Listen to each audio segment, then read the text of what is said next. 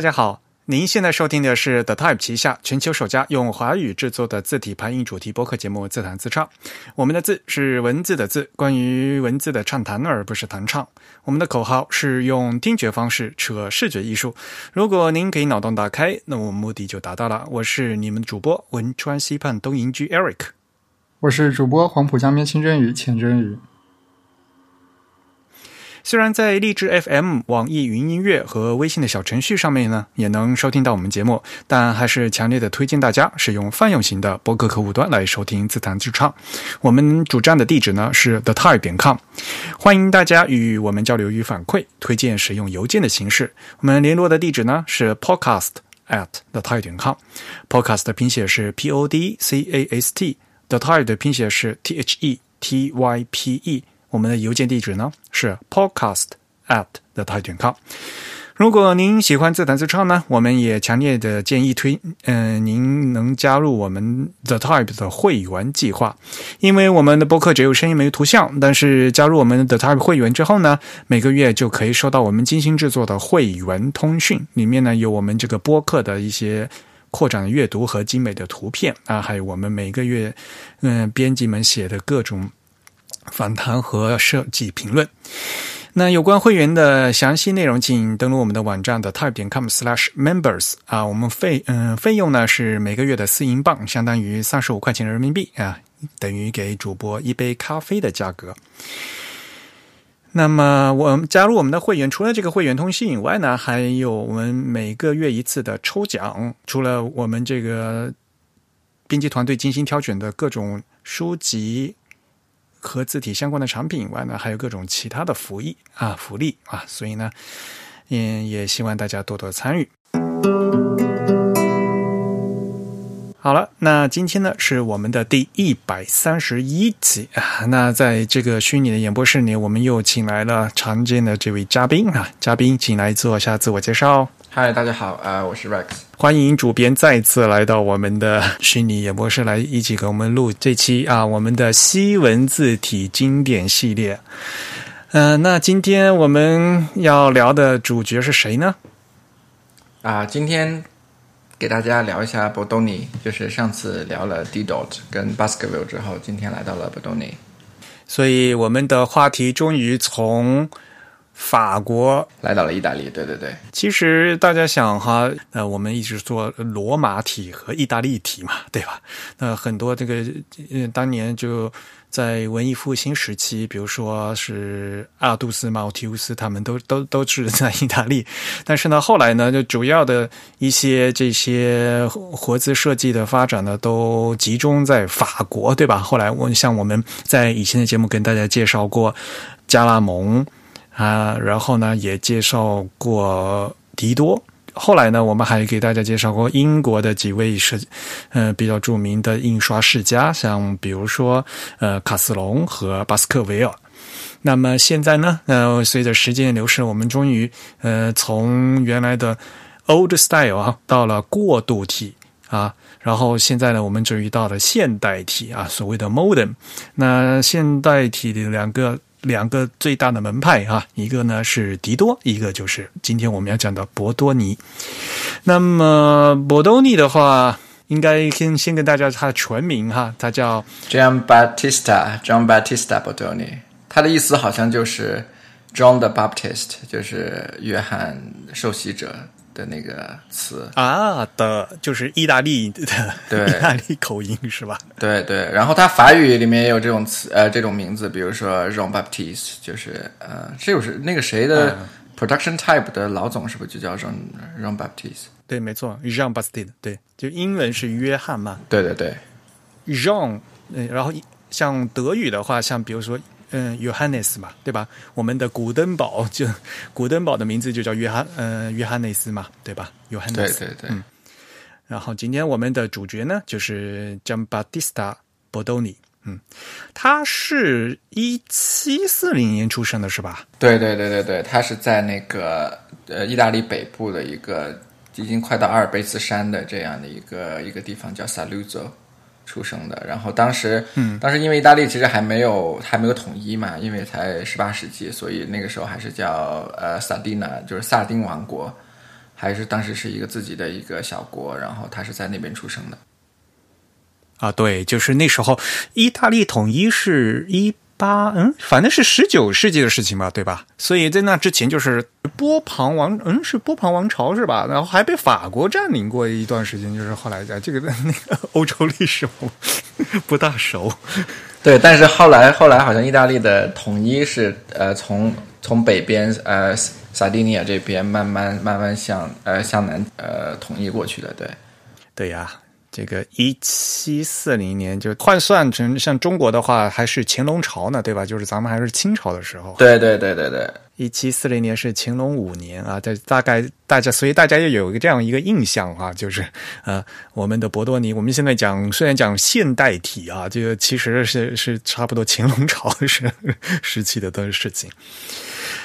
他好像这个博多尼，他是出生在一个印刷世家，对吧？对，他的他的好像是说他的爸爸、他的爷爷都是印刷，就就都是印刷师，都是 printer。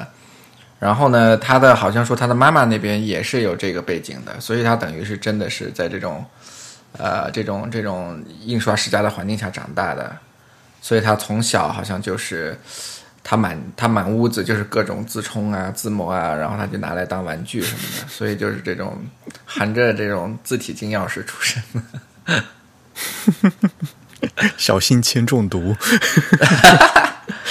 对，因为因为他父亲就好像是也是有一定的这种呃才能的，然后当时也是在罗马工作过的，呃，后来才回到了呃萨鲁佐，所以就是。就也就也已经是小有名气了，所以他等于是是第三代这样子，呃，做的比他们都更好。嗯，对。然后他小时候好像就是展现了这种雕刻的天分，就可以就可以雕各种东西，然后雕的很快，雕的很精美。所以他比较年轻的时候，其实他他到十七岁的时候就已经都就已经和他的朋友两个人就一起想要去罗马打拼了。他的朋友当时就说。啊！我要去做一个去罗马做世界上最伟大的这个神的这个呃仆人，神的 servant。呃，但是他他就说我要做最这个这个这个最好的一个印刷师，所以他们俩就一起去了。后来他朋友提前回来了，因为在那个罗马打拼也挺辛苦。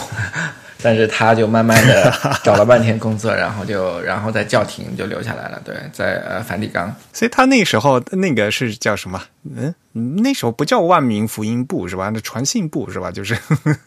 就就是传教的那个宣传部门。对对对，宣传部门就是在梵蒂冈的宣传部门。其实就其实后来就叫呃 propaganda fide 呃 fide，就是。Propaganda 就是其实就是现在说的这种宣传嘛，就是他在教廷的宣传部门留下来了，所以宣传部门当然是有非常多的这种印刷的需求啊什么的，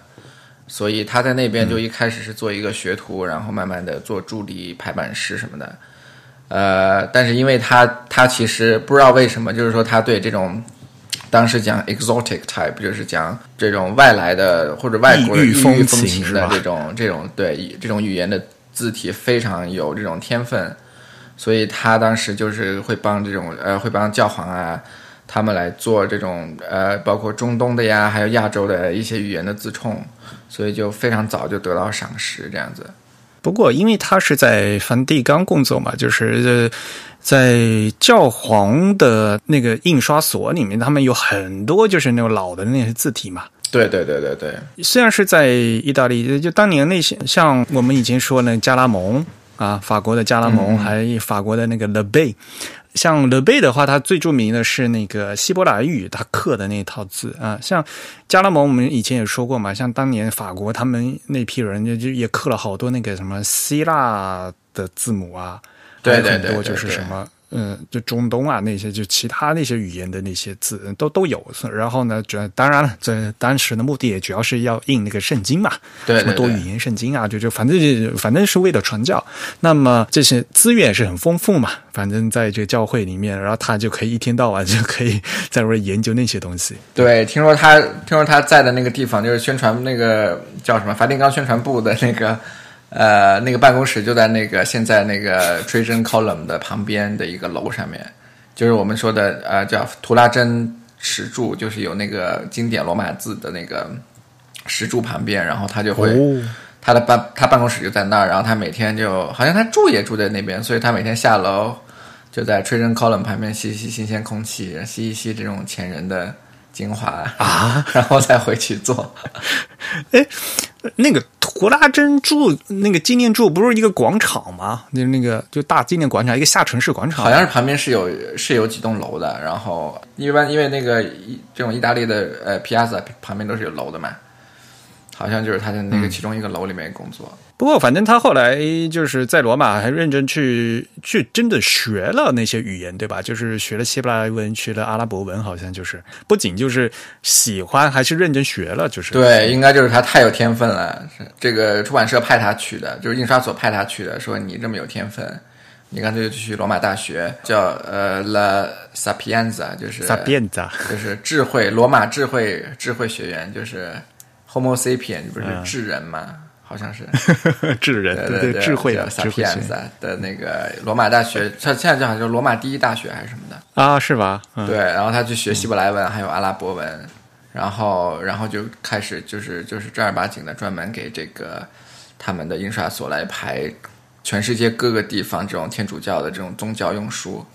其中最著名的就是他给那个，就是现在的留到现在来说最著名的就是他有一份呃阿拉伯文，还有科普特文，就是北非还有中东呃阿拉伯地区的这两种文字印的一个，就是呃当时给他的 bishop，就是给他们这个教士来印的一些呃文件，就因为他印的太好了，然后居然主教他们那个还有他的上司居然可以允许他把自己的名字还有出生地。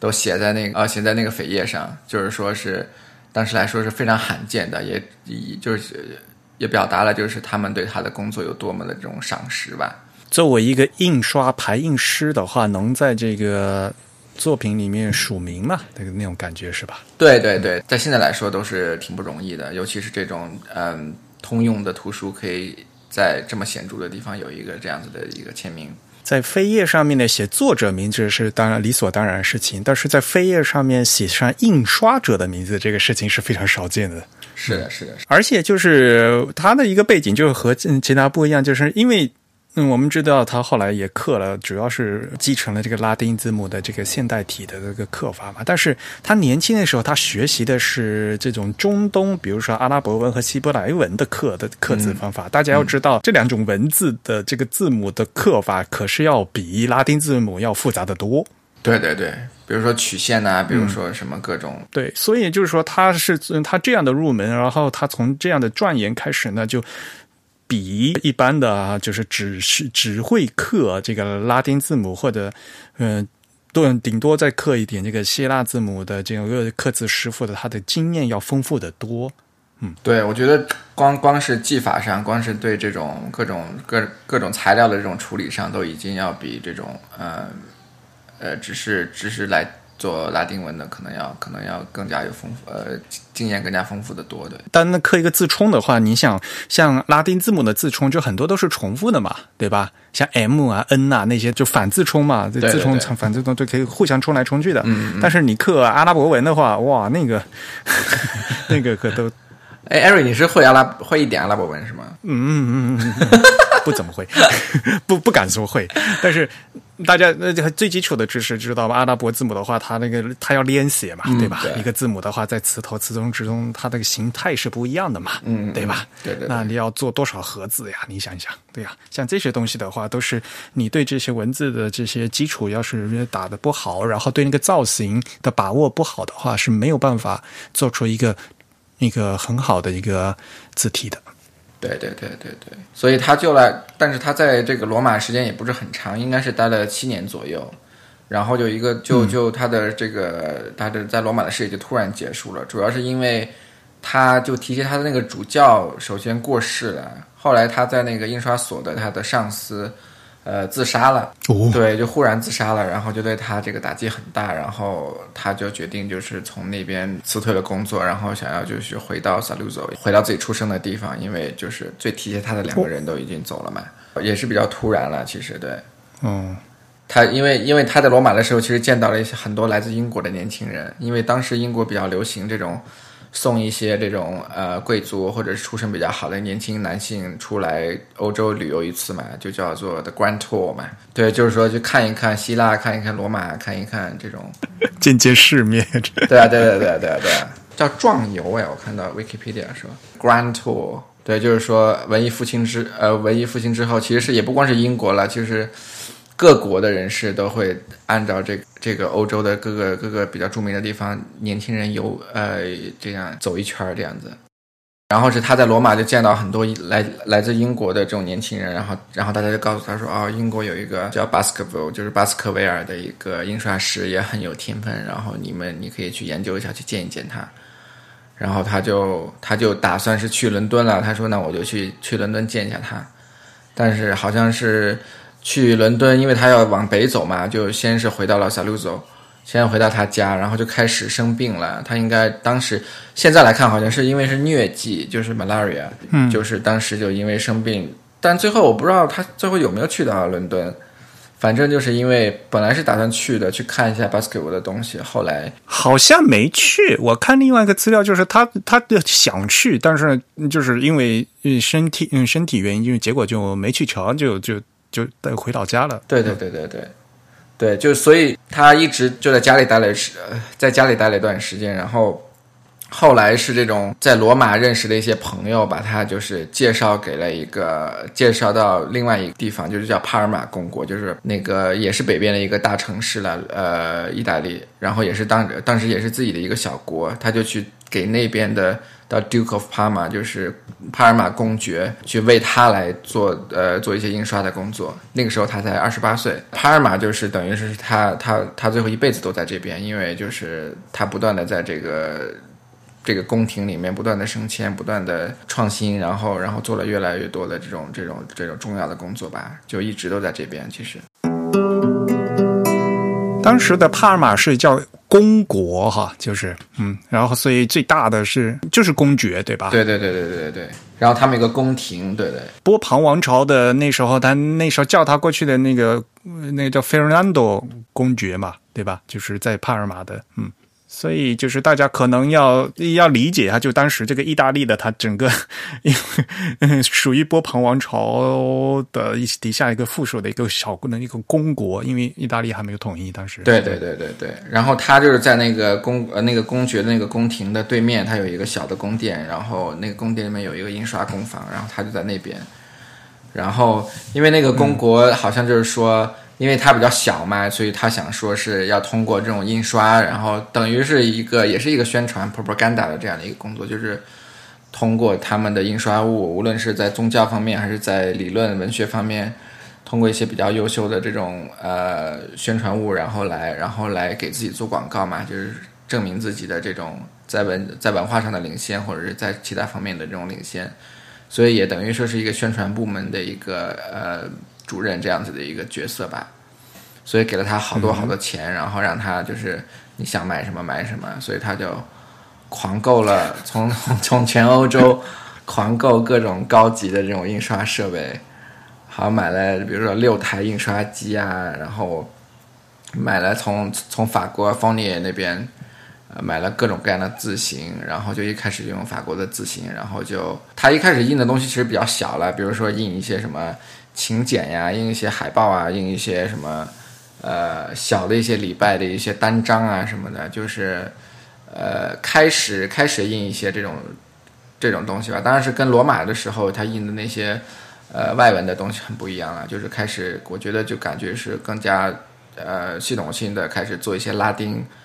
或者意大利文的这种这种印这种这种工作吧。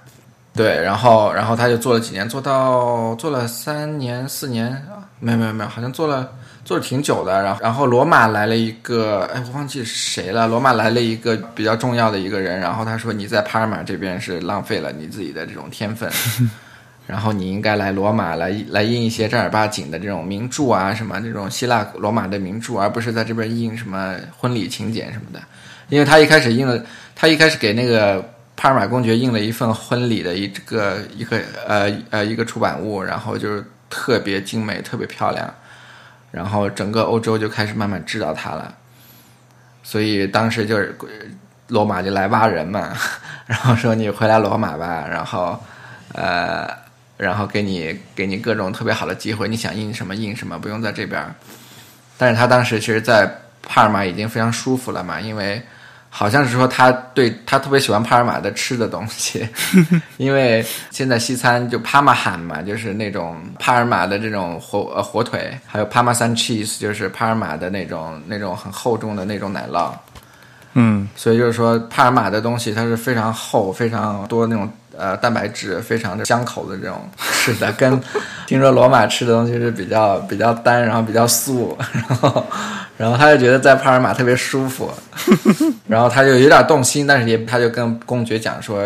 他在考虑走，然后然后公爵后来就。后来就说，干脆我让你开一个自己的这种呃，你自己的印刷所，然后你自己想印什么印什么。对，然后就这件事情就把它定下来了。我看那个好像是他特别喜欢吃那个，就当地那个就意大利语叫什么？叫那个 d o l d e n i 哦哦哦，就是意大利水饺嘛，就是那种。对对对对对对对，就是那个，对，里面都是充满了塞满了 cheese 的那种东西。对对对。对，刚刚那个人他应该是就介绍他去罗马的这个人，应该是一个西班牙。驻罗马的大使啊，OK，他名字好像他姓叫什么 De Azaro 啊，是这么写，是啊，有可能，有可能，Jose Jose Nicholas，Jose Nicholas de Azara，嗯，就是挖他的是吗？对对对，就是他觉得，嗯，就像你刚才说的，他觉得博多尼在帕马公国有点浪费他的才华，希望他去一个。更加有文化的地方吧，去施展他的才华。对，因为其实他在帕尔马真的是，就是好多人，就是后来人们来帕尔马，就是第一件事情先去见一下、拜见一下他，然后再去拜见公爵，就是他已经成为当时帕尔马一个风景线了。所以你可以想象到这种宁做鸡头不做凤尾的这种，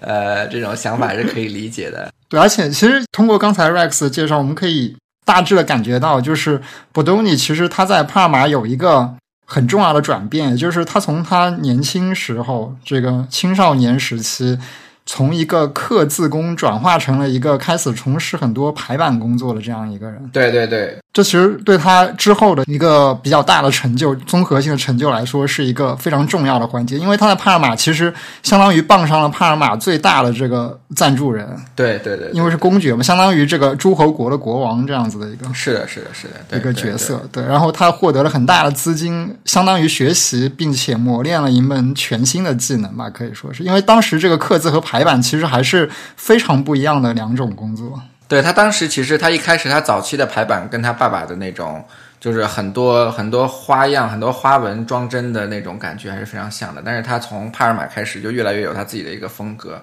然后到最后他的一个风格其实是非常这种 grandiose 的，非常这种气势磅礴，这种很多很多呃很多很多留白，很多这种。居中很多这种看起来是非常贵族、非常贵气的，而不是说是之前洛可可式的那种非常多的花纹的那种东西，就是它形成了一个自己的风格。那首先，他其实到了帕尔马的话，有这个条件了嘛？那一开始，刚才 Rex 也给大家介绍的，一开始他还是从法国去，比如说那时候富尼尔的那些字嘛字形，他自己也买过来自己学，然后所以一开始他也是用法国字，后来等到呃，就是他。一七七一年左右开始，他才自己刻字，然后呢自己印。那毕竟是因为是在公爵这边印东西，他这是所谓的就皇家印刷所嘛。对对对，皇家印刷所，毕竟你印的这个档次的，嗯，档次是不一样的嘛。对对对，嗯，你不可能去在在呃印的东西跟那个街头小传单一样的吧，对吗？所以呢，他这这毕竟他这个整个档次就上去了，嗯。对，因为他当时在帕尔马，其实他周边的人都是一些不光是皇宫贵族来，还有就是就是全欧洲，比如说最好的造纸商啊，比如说全欧洲最好的这种各个就印刷行业，各个这种全欧洲最好的这种供应商，然后来给他最好的，因为他不筹钱嘛，所以给他给最好的纸、最好的设备，所以他可以根据。他最好的这些东西，然后来不断的优化自己的字，其实也是有有的时候是为了炫技嘛，所以他可以把等一下会讲到这个博多那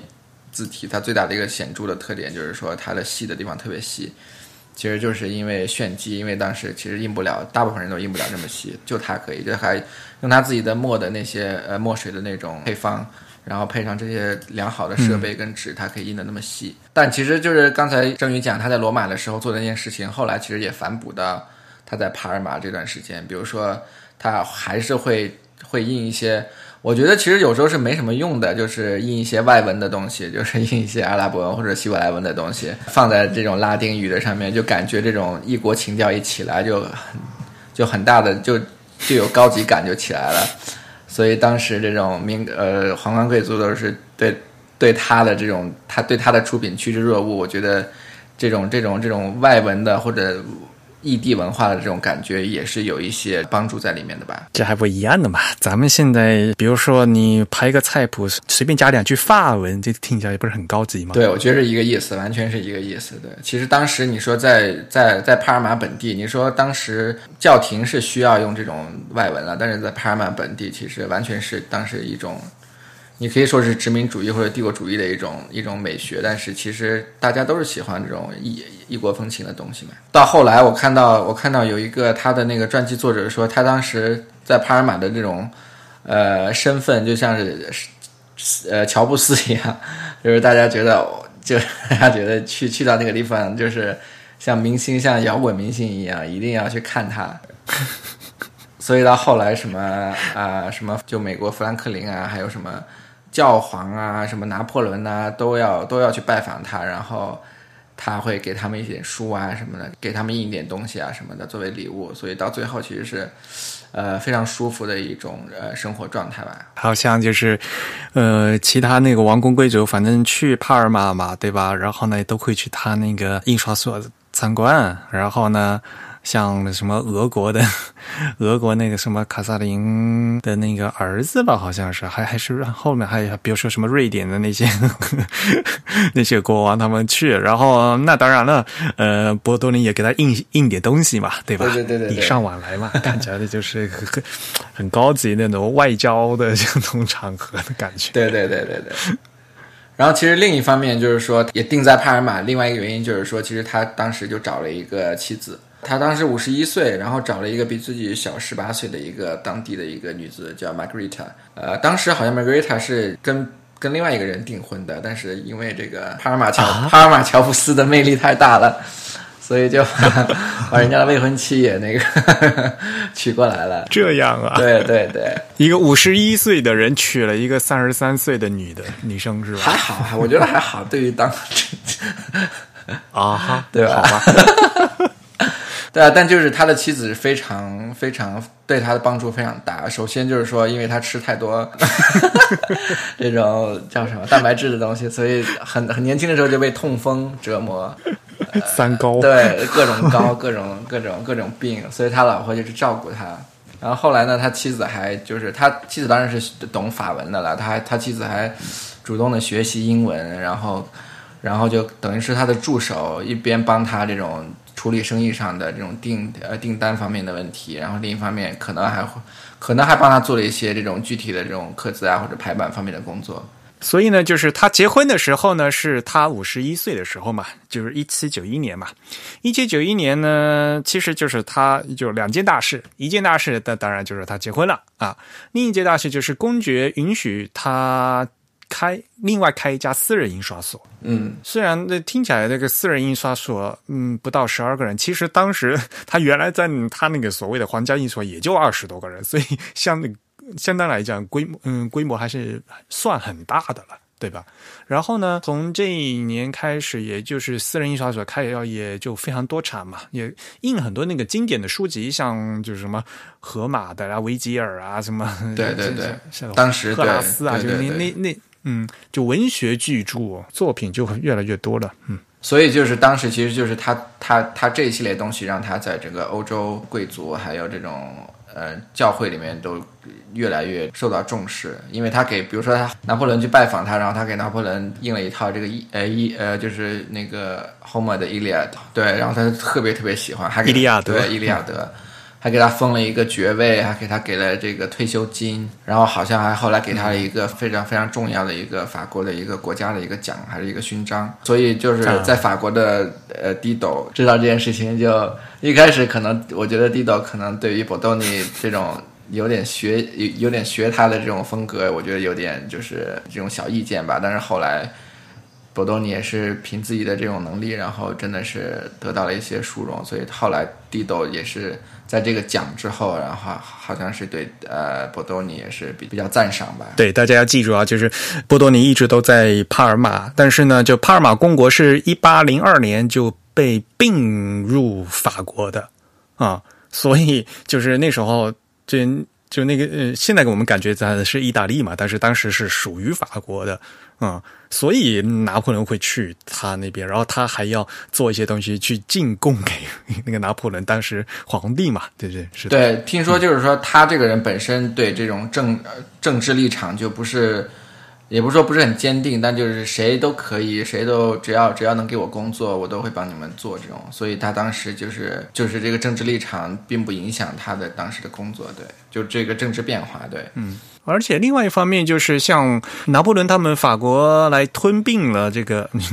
吞并占领了这个公国，公爵就肯定就不在了嘛。但是他没有一口气把，比如说你原来是我这个皇家一手，我也把你一下子全部捅掉，对吧？嗯对对对还是保留了你博多尼的这整个的这个印唱下来，对，嗯，说明他对博多尼的这个工作还是很还是算是尊敬的嘛。是的，是的，是的。所以这个这个是双方面的，就是对对，所以他博多尼大概是一直到一直到一八一三年七十三岁的时候，他才在帕尔马去世的。然后说他的对好像说就是非常重要的一件事情，当时呃就是有钟声是吧？哦，他的死讯通过大教堂最宏伟的钟声在全城宣布。死亡的钟声是严格的为王子、高官和最显赫的人物保留的，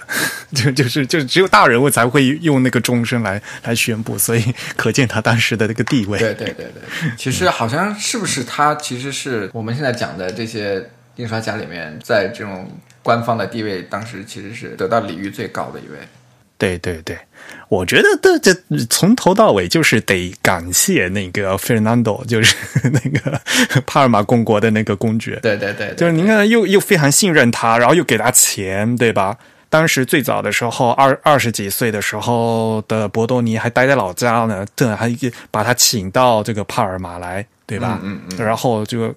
发家了，对吧？然后还还让他去学习，嗯，那当然反过来了，呃，就波多尼也很忠诚啊，就一心扎在这个帕尔马了，以后就再也没有离开过帕尔马嘛。对对对，这所以呢，这个所以这个忠诚度也是，他也知道嘛，如果没有公爵的给嗯对他的这些资助的话，他也不可能有今天嘛。这个，对是一段挺好的合作关系的。所以呢，这个也是非常好，要认定一个主子也是很很不容易的事情。对，好像说他的遗体一部分被安葬在那个就是当时那个帕尔马的大教堂，还有另一部分，当时就有这种风气，就是也有一部分被拉回到这种萨鲁索他自己的这个出生地，然后来安葬。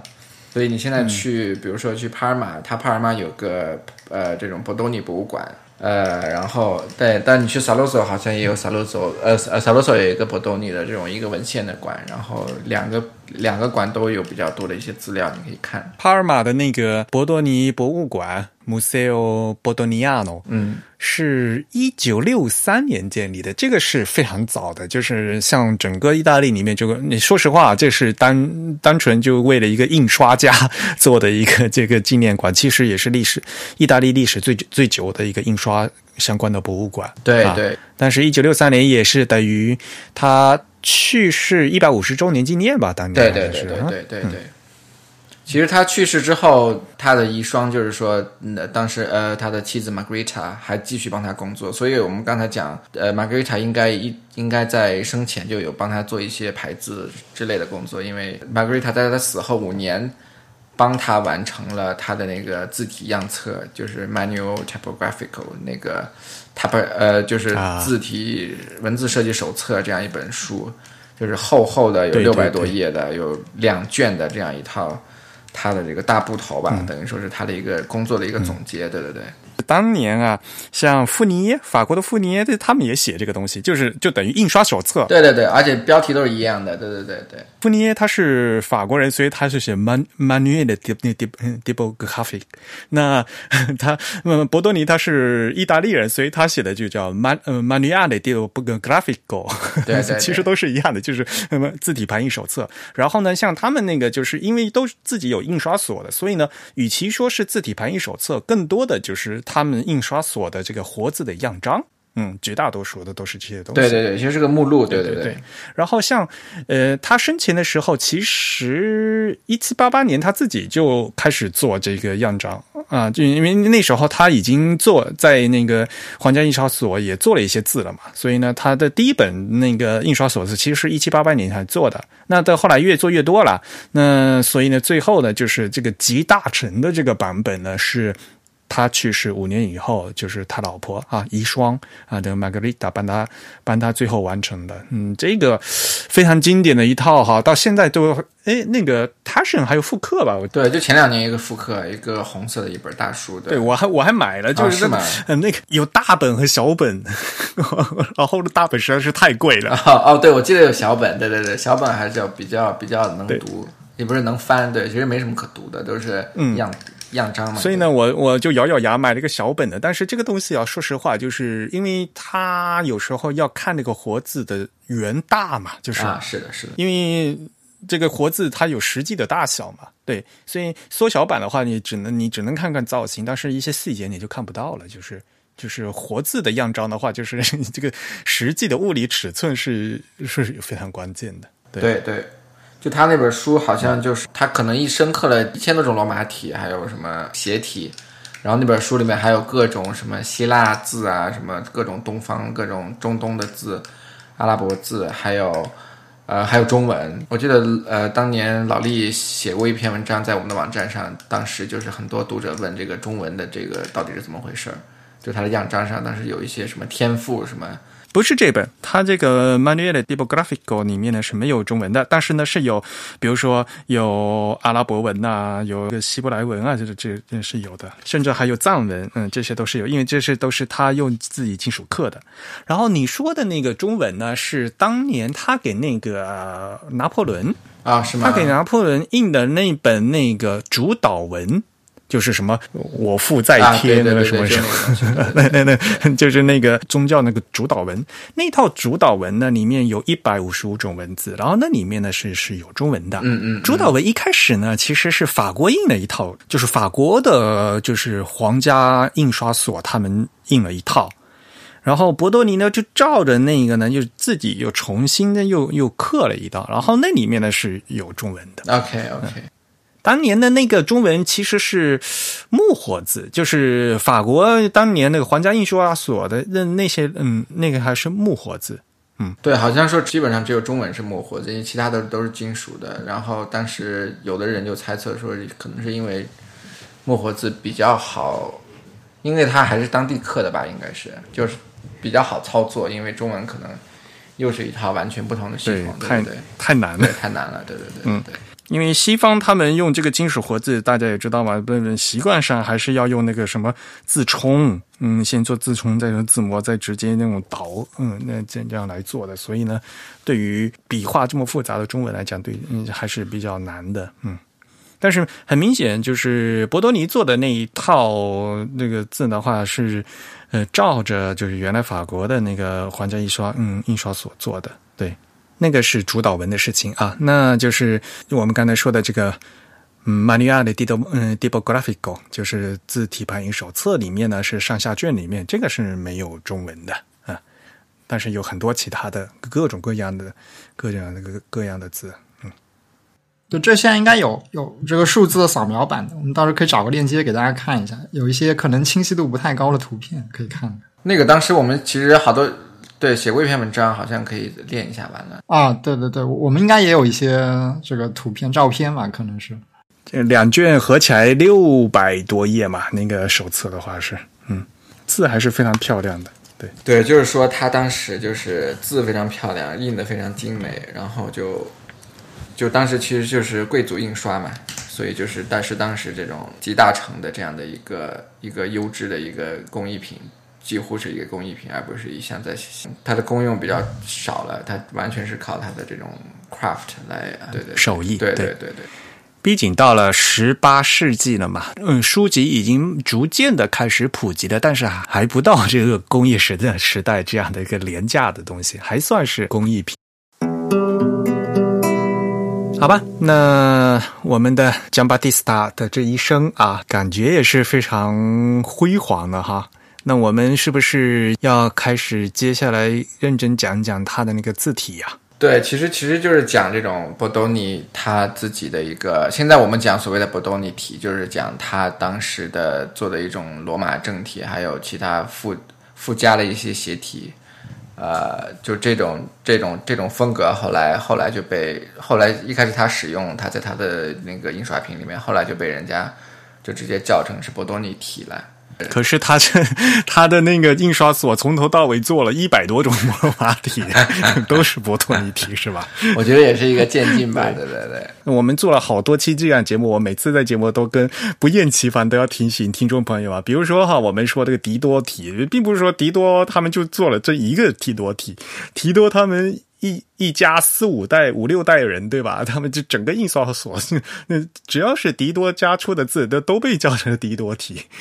所以呢，后来也是相对的，像我们今天说的博多尼也是一样的嘛。他一个印刷所，他他自己也刻了各种各样的体，嗯，大家都说是博多尼做的嘛，所以才到会后面，我们比如说后来有各种各样的复刻的话，就为什么都说是一样的博多尼，为什么刻出来这么多不一样的？因为它本来就很多是不一样的，对对对，然后还有各种各样的字号啊，这个嗯，各种各样的演绎的那个效果都不一样，嗯，对，博多尼一一代人完成了地斗几代人的这种工作量，超级多产。我这次很高兴，我这次不用画族谱了。哎呦，每次 上次讲那个迪多，把在那个会刊里面画迪多家的族谱，把我给画的，哎呦，累死我了。我都是，你还可以画上三代。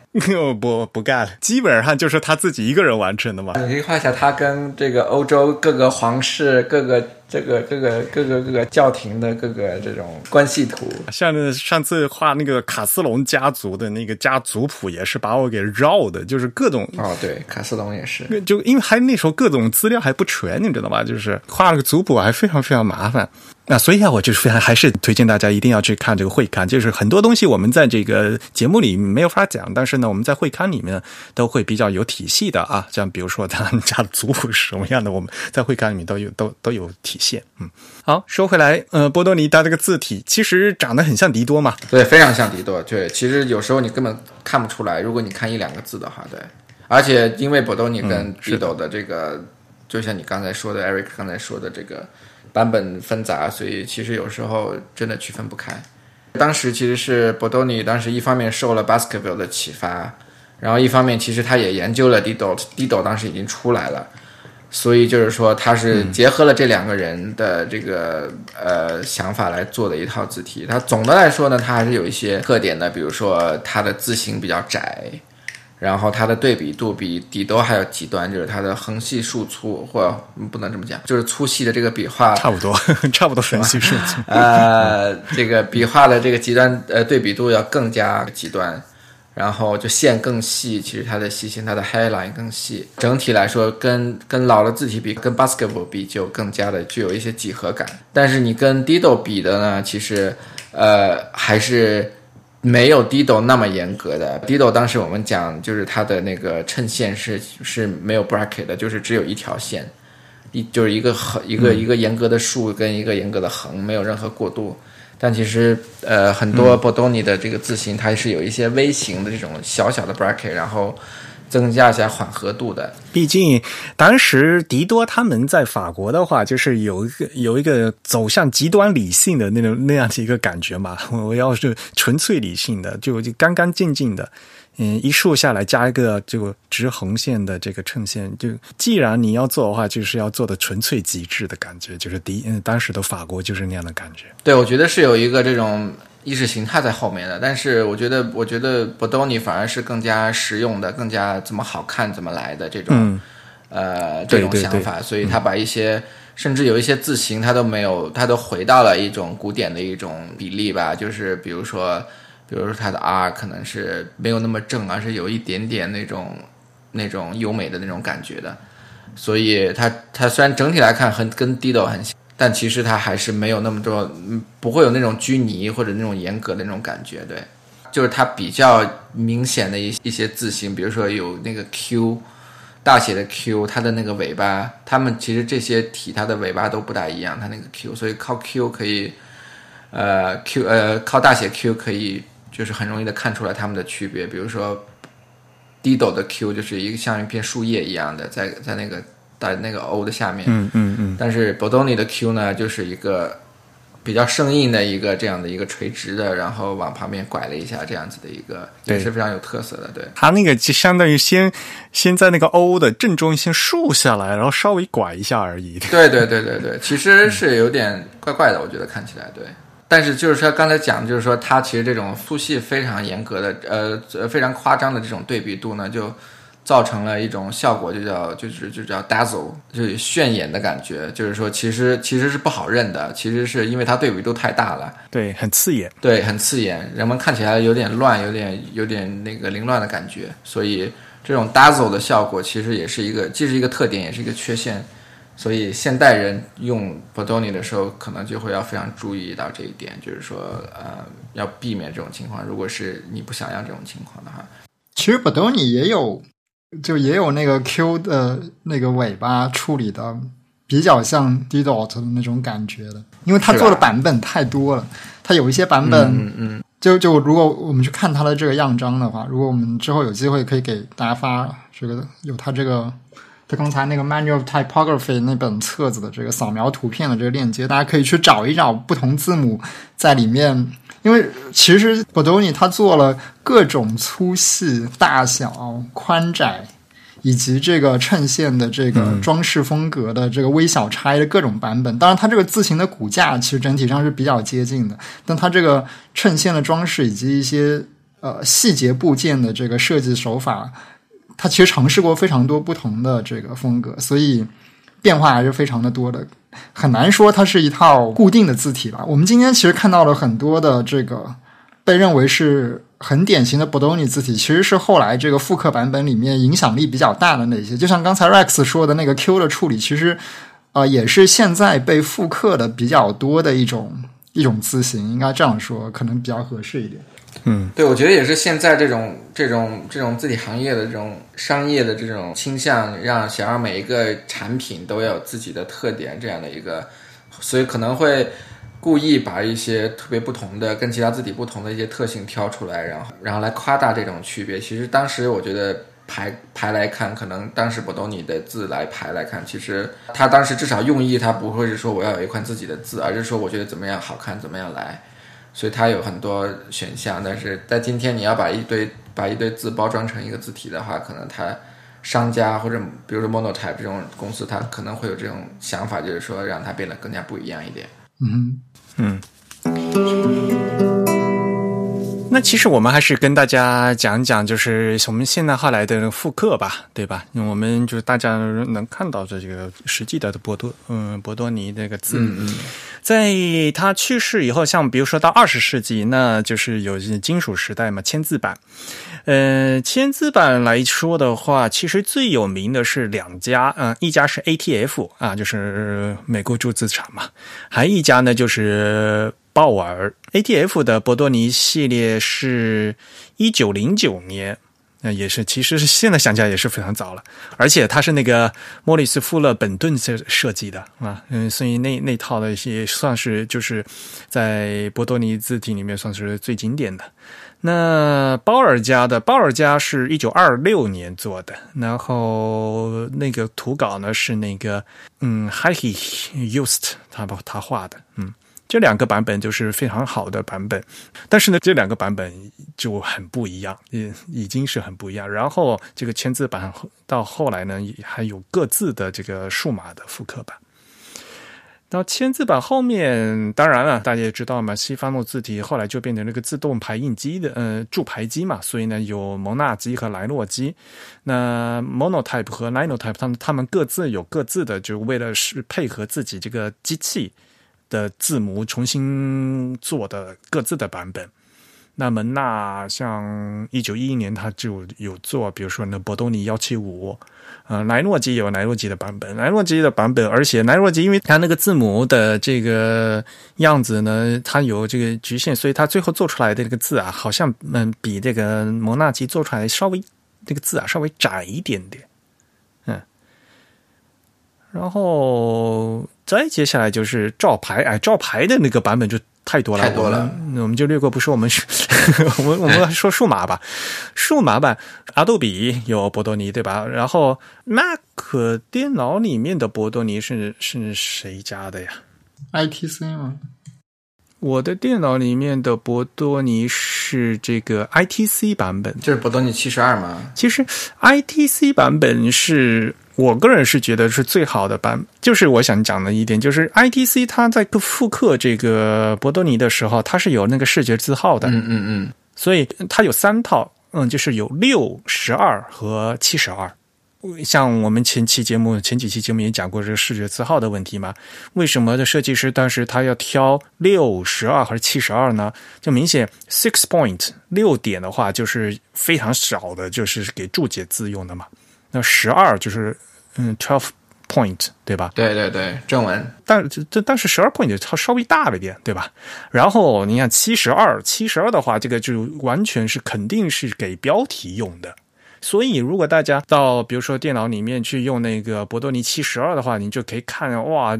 因为是给标题复刻，嗯，复刻过来的，它那个横竖的这个差距就非常非常的大。嗯，对对对。所以 ITC 它当时做的，当时是那个 Sumner Stone 设计的嘛，就是他当时也挑的这这三个字号，它的目的也是一样的。嗯，大家要懂得要分分头用，你别把博多尼七十二拿去排那个小字啊，这个根本就是那个细笔画。就全部都没有了啊！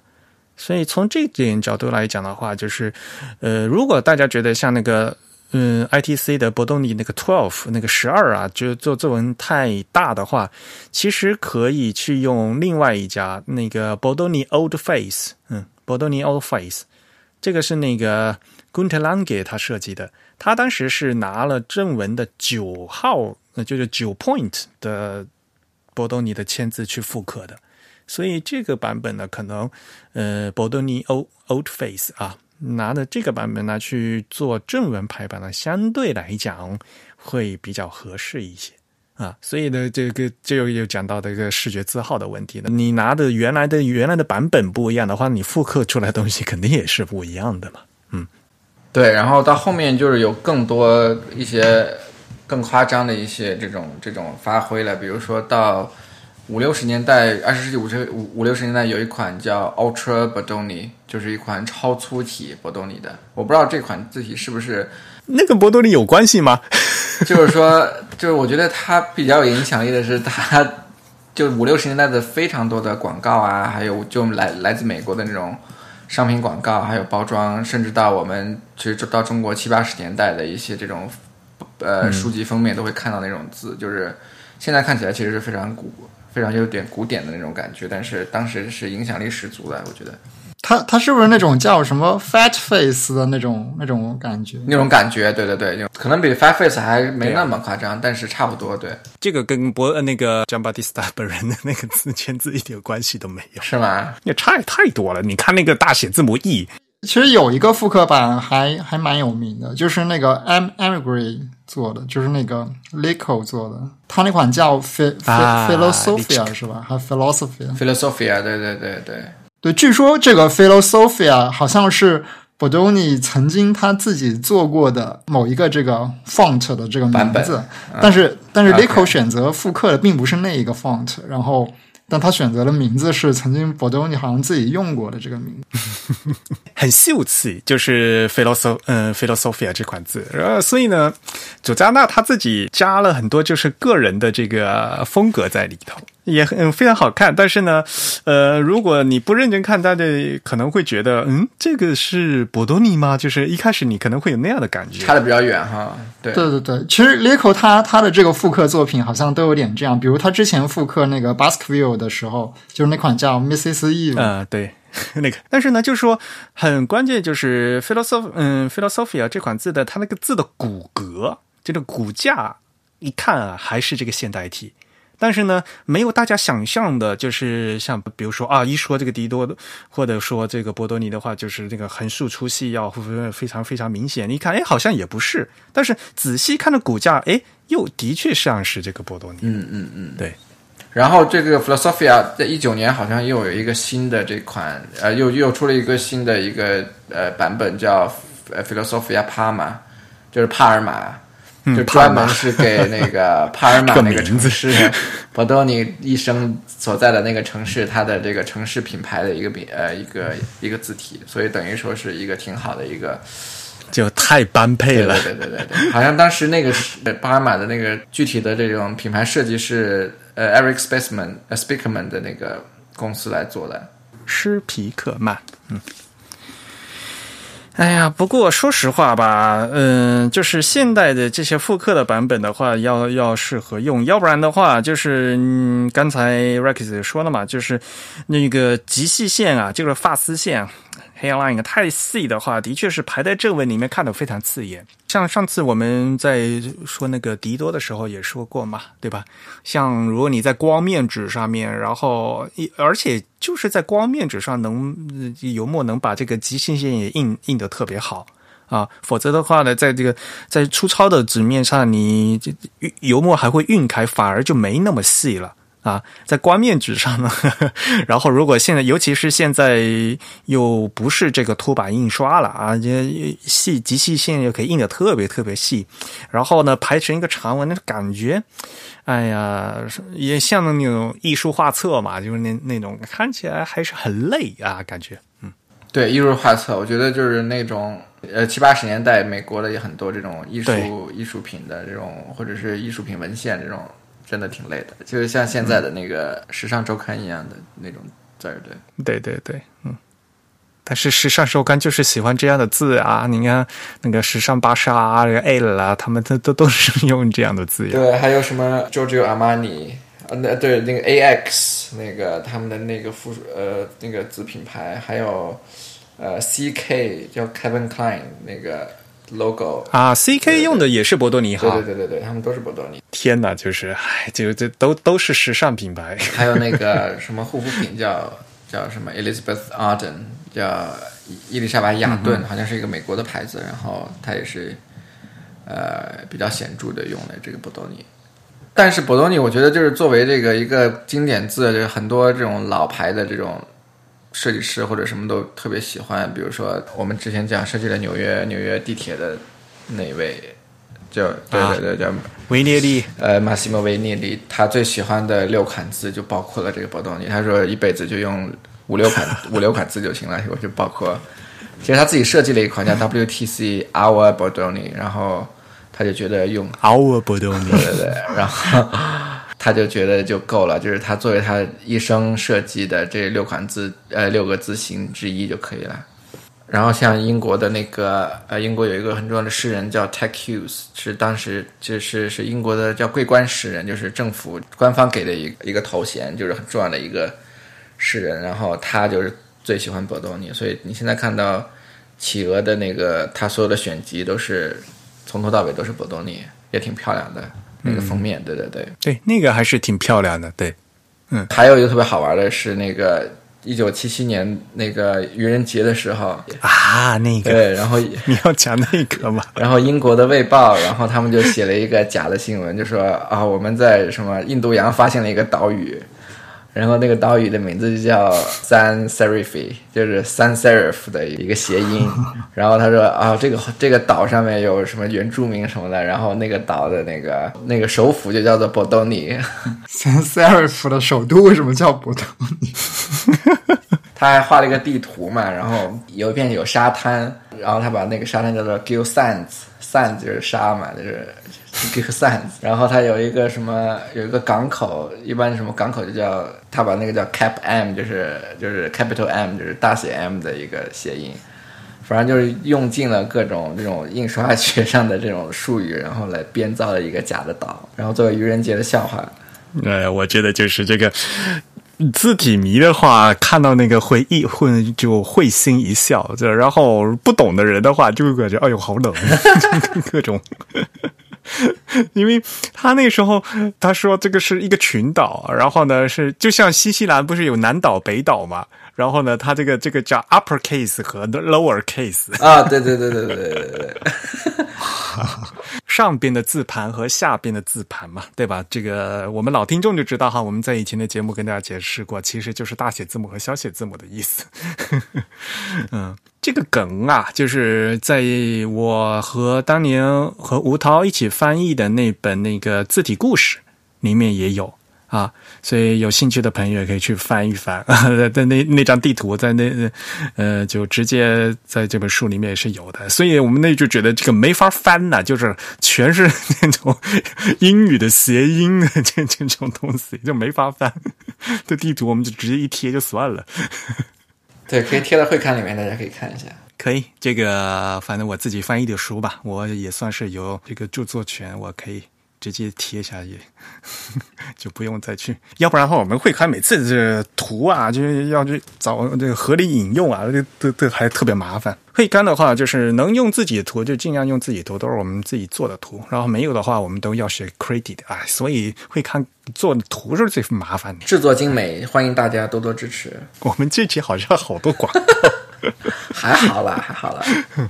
不过说实话吧，就是博多尼作为这个正文字体也是影响很大，以至于国内啊方正他们那个排版系统里面，他们默认的那个英文字体里面也有也有一个选项，就是会用这个类似博多尼的或者这迪多的这样的字作为正文字体会会用。嗯，所以比如说方正书版，那使用方正书版排的，像我那时候大学学那个高等数学的那个教材里面啊，那个教材因为是教材嘛，数学教材嘛，就是很多那种中西混排嘛。然后当然公式是用其他的字体了，然后它的其正文里面那个字体话就啊，就是很像这个博多尼的那款字放在一起放在一起混排，就觉得哎呀，好难受啊。就很非常格格不入嘛，对吧？嗯，就是在一个那个就很传统的那个宋二这那样的那个传统的字里面，一个和类似博多尼的这样字体去混搭，哎，然后又是数学教材，感觉那个什么，因为那种试卷的纸又很烂，是吧？对对对啊，就感觉哎呀非常难受。所以其实说实话，就是我们很早小时候就就一那些书的话，就是博多尼给我的这个第一个印象就是那样的印象。所以非常不好，但是实际上呢，大家知道吗？因为我们说过很多次了，就波多尼，如果你要是用它这个最传统的横竖笔画，嗯，差别很大的这样版本的话，你还是用在标题上给它放大的看，那还是非常舒服的，非常有这个时尚气息的，对吧？贵族气息，看起来还是很雅致。对对对对对对，我觉得再做一个广告，就是上一次我们讲那个地斗的时候，还有那期的会刊都讲了。就这种 Dido 跟 Bordoni 这种字为什么会在时尚界特别，呃，特别受宠？它有一些背后的历史原因啊，还有这些技术原因。我们在上一次好像讲的比较多，可以大家可以听一下。对对对，嗯，反正时尚业界的话，也就都靠它这两款字。对对对对对。其实 Bordoni 包括像那 Dido 以及整个这一类吧，整个这一类 Dido 的字体，我觉得在设计理念上，以及甚至在这个衬线的风格上，跟我们国家早期的那些标送体是非常匹配的，标送是吧？啊，是的，标送肯定，嗯，就那些所谓的真正的这个横细竖粗。这样子的高对比度，而且这个衬线的这种理性的程度，其实也是非常的接近，就这种几何化的。或者说，我们当时在做在做标送标送的时候啊，我们中文的标送其实是受到日本那个明朝体的影响嘛。然后日本他们比如说那个秀英体的那个秀英初号的，这个那肯定也是受到了就西文的所谓现代体的这个这些的影响的，这是绝对有的啊。而且也刚才也说了嘛，也只有在大标题这个在大标送里面，才能把横线做的特别特别细，然后竖竖线做的特别粗嘛，嗯对吧？嗯，对，就大标送，其实大标颂做做好了还是很好看的。嗯，哦，对了，Lady Gaga 用也用也用博多尼是吧？对，有一些封面吧，我觉得其实博多尼你这样看的话，其实他用的比较比较少，跟跟 Dido 比，呃，因为 Dido 其实它的风格更显著一点，然后所以你看到一些呃比较少的场合，就今天在用波多尼，比如说像 Lady Gaga 的一些。呃，之前一些封面啊，还有之前涅呃涅槃乐队的一些封面，然后就用了波多尼，对对对对。但其实相对比较少，说 Lady Gaga 知道，我不知道有多少人知道涅槃乐队，是叫涅槃乐队吧？是吧？没错，是的，嗯、涅槃。嗯，呃，这个跟音乐界的联系还是有的。哎，那个《华尔街邮报》也是，应该是它的标题字有一段时间是这个这个，对对对对，应该也挺衬的。嗯，但是后来现在还还是用吗？对，因为当时是 Matthew Carter 做的一款字，叫叫叫什么叫什么 Stilson 的一个版本，然后然后是用的是华尔呃华尔街时报标题字用的是它。Stilson 是不是一种 cheese 呀？怎么感觉都跟吃有关系？没有，没有。他当时因为给《华尔街时报》用的时候是装饰，嗯，就只能专用的嘛，啊，对，还还不能公开卖的时候，当时的那款名字叫 Postoni。这个名字特别好玩，就是大家特别喜欢用这种组字的方法，post 呃 Bodoni，所以叫啊 Postoni。对，然后后来专属期已经过了，然后能卖的时候，就会后来以另外一个名字卖，就叫 Stilson。反正九八年的就挺早的了，可能已经早都换了。Stilson 是个 cheese 吗？Stilton 是个 cheese，Stilson 不是 cheese，因为我脑子里每天都在想帕玛罕那个帕尔马的，下次要去一下，主要是吃一吃，顺便看一看那个博物馆。哎，你去过萨鲁佐吗我？没去过，我想去一下帕尔马先。然后，呃，帕尔马你也没去过是吧？对，但就整个那一片的那种、那种意大利的那种吃的东西，都是都是非常扎实，非常吃完之后就想睡觉那种感觉。